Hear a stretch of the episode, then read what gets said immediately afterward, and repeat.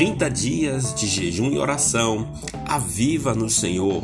Um clamor de oração da Congregação Batista em Campina do Barreto, a nossa manancial de vida. A paz de Cristo, amada Igreja. Hoje, dia 8 de abril, estamos entrando na segunda semana de nossa campanha de oração e jejum por 30 dias, buscando um avivamento espiritual para que possamos experimentar e comprovar a boa, agradável e perfeita vontade de Deus. Depois de uma semana sendo instruídos na palavra nos podcasts diários, jejuando das 18 até as 6 da manhã, e orando juntos na sala de oração online, podemos constatar que realmente necessitamos de um avivamento espiritual. Ó Senhor, aviva a tua igreja. Nesta semana que passou, poucas pessoas se envolveram e estão sacrificando seu velho homem para crescermos espiritualmente. Damos graças a Deus por estes bravos intercessores. Outros irmãos vieram com o decorrer da semana e também se juntaram ao propósito. Glórias ao bom Deus. Mas, infelizmente, meus irmãos, muitos ainda estão pensando em se envolver. Estão observando de longe o agir de Deus. Vivem ocupados demais para buscar e invocar o Senhor.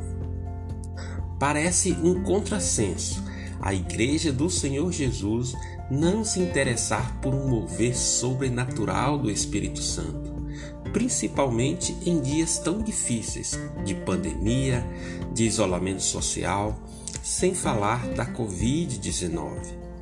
Infelizmente, nem todos buscam as mesmas coisas, porque não compreendem as coisas espirituais. Nem todos têm os mesmos objetivos porque essas coisas espirituais são como loucuras. Amados irmãos e amigos, qual é a tua posição espiritual diante de Deus?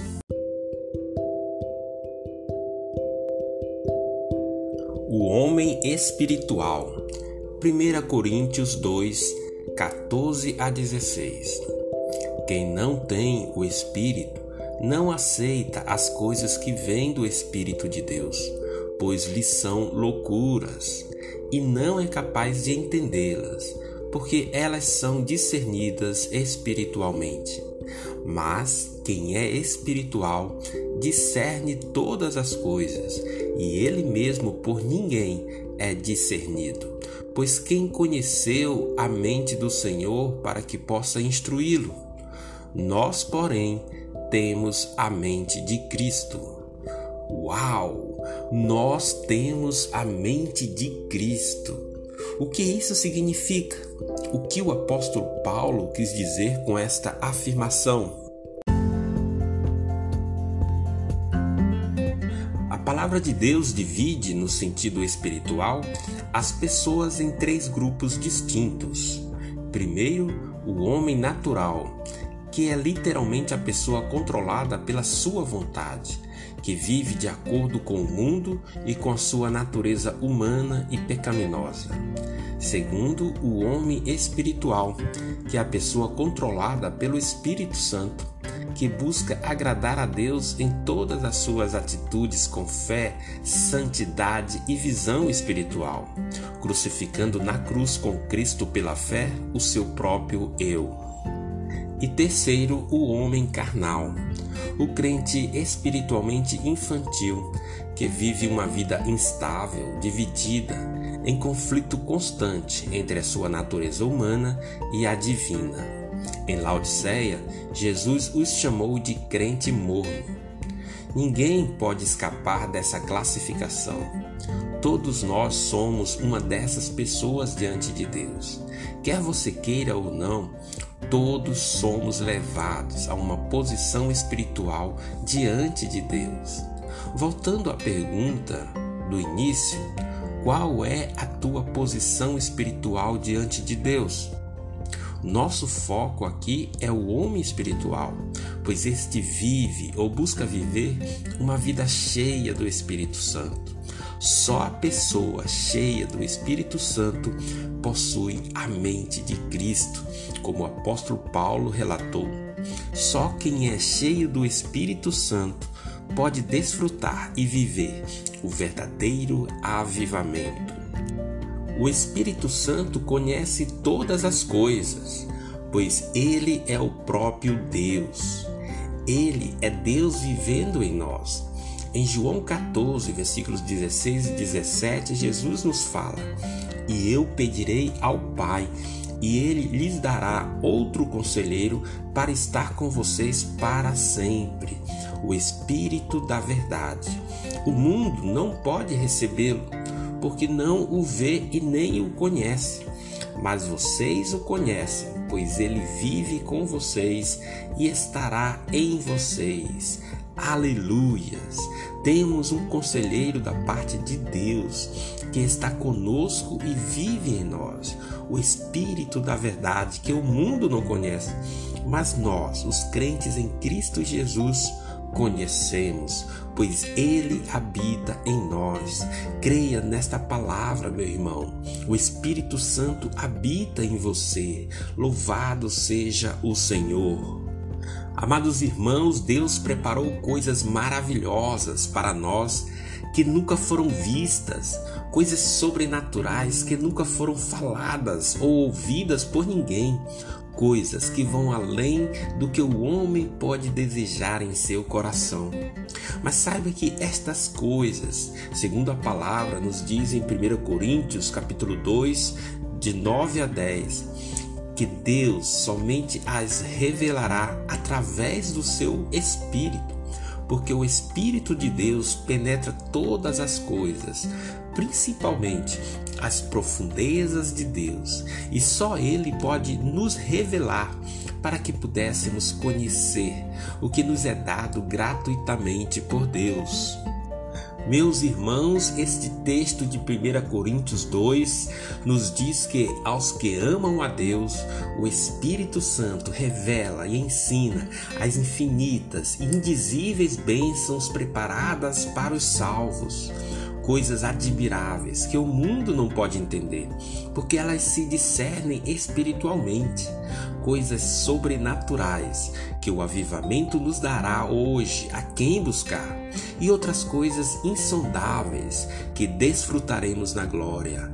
Aleluia! Como não desejar este mover sobrenatural em nossa igreja? Como não adorar este Espírito Santo de Deus que se move em nosso ser? Não fique apenas olhando de longe. Vamos juntos, igreja, clamar o verdadeiro avivamento espiritual. Oremos.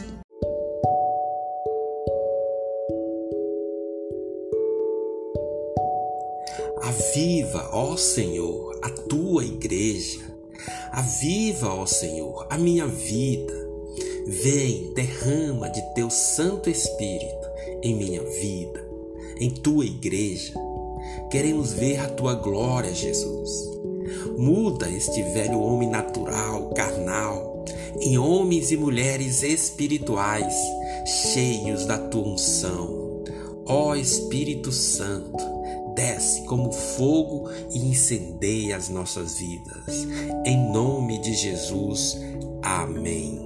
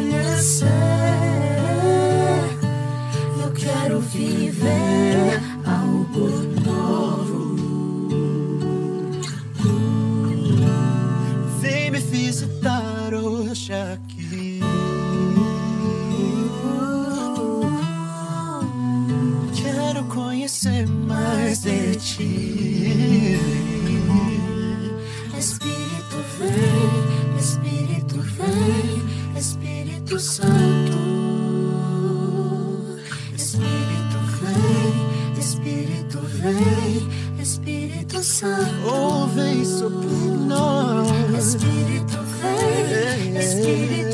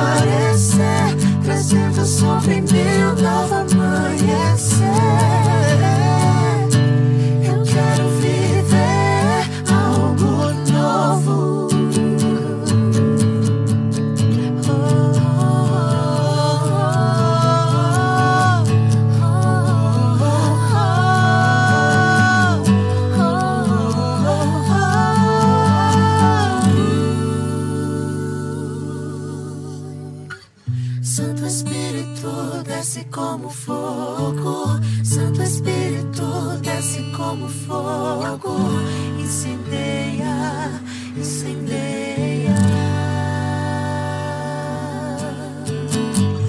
Santo Espírito desce como fogo, Santo Espírito desce como fogo, incendeia, incendeia.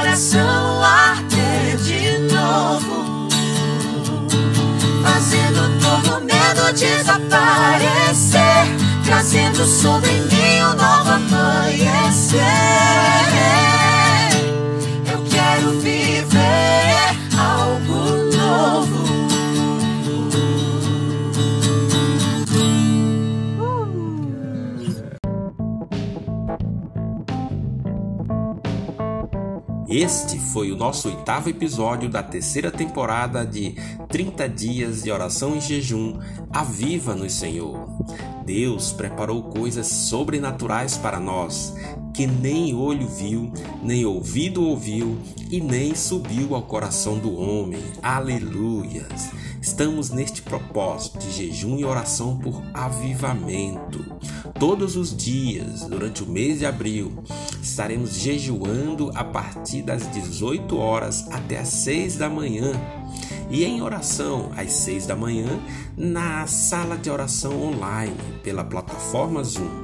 Participe, se envolva, consagre a sua vida ao Senhor. Seja um sacerdote e ofereça nestes dias um sacrifício vivo, santo e agradável a Deus.